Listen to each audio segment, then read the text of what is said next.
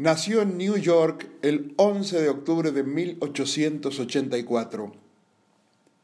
Su madre falleció de difteria cuando ella tenía dos años, su hermano un año después y su padre dos años después.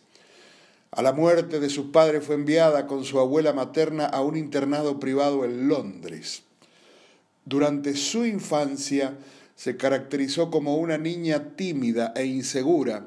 Pronto cambiaría su carácter cuando ingresa en la escuela de Londres, donde pasó los últimos años de su juventud, ya que con la ayuda de la directora logró poseer una gran autoestima y confianza en sí misma, convirtiéndose en líder de su escuela. En 1902, en un tren a Triboli, New York, se encontró con un primo lejano en quinto grado, con el cual simpatizaron y se casaron en 1905. Ese hombre, 28 años después, sería presidente de los Estados Unidos de Norteamérica. A partir de los años 20 comenzó a participar activamente en la Liga de las Mujeres Votantes, en la Liga de Mujeres de la Unión de Comercio y en la división Mujeres del Partido Demócrata. Continuando su trabajo en nombre de toda la gente, abogó por derechos iguales para mujeres, afroamericanos, trabajadores de la época de la depresión, dando inspiración y atención a sus causas. Valientemente y con franqueza apoyó públicamente a Marian Anderson cuando en 1939 se le negó a esta cantante negra el uso de la sala Constitución de Washington debido a su raza.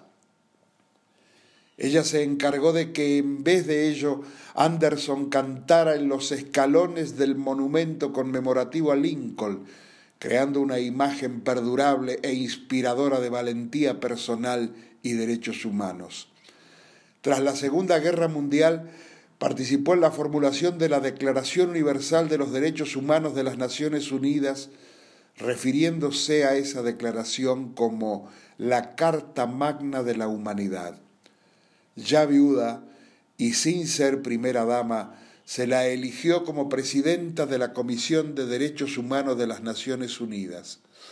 Como atestiguaban muchos miembros de la comisión, lo hizo con una gran entrega y destreza. Siempre que había enfrentamientos, hablaba por separado con las diferentes partes y conseguía que llegaran a un acuerdo. Su relación con el movimiento feminista fue polémica y para algunos ambigua.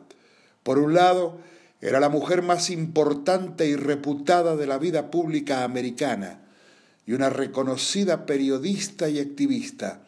De ahí que considerara natural que las mujeres deban tener los mismos derechos que el hombre. Tal vez sea ese el motivo por el que no tenía mucha fe en las reivindicaciones feministas. Para ella, los derechos de las mujeres eran más bien una parte de la lucha por la justicia universal y contra la discriminación. Impuso junto a otras mujeres el criterio de que ese listado de 30 derechos se denominara derechos humanos y no derechos del hombre. Sucumbió a la enfermedad que padecía desde hacía tiempo, tuberculosis, falleciendo en New York el 7 de noviembre de 1962 a los 78 años de edad. En su libro póstumo Tomorrow is Now escribió, Las grandes mentes discuten las ideas, las mentes promedio discuten los eventos, las mentes pequeñas discuten con la gente. Y por último expresó, Quedarse al margen no es ninguna solución, es cobardía. Más allá de todo, estuvo ahí. Hablamos de Anna Eleanor Roosevelt,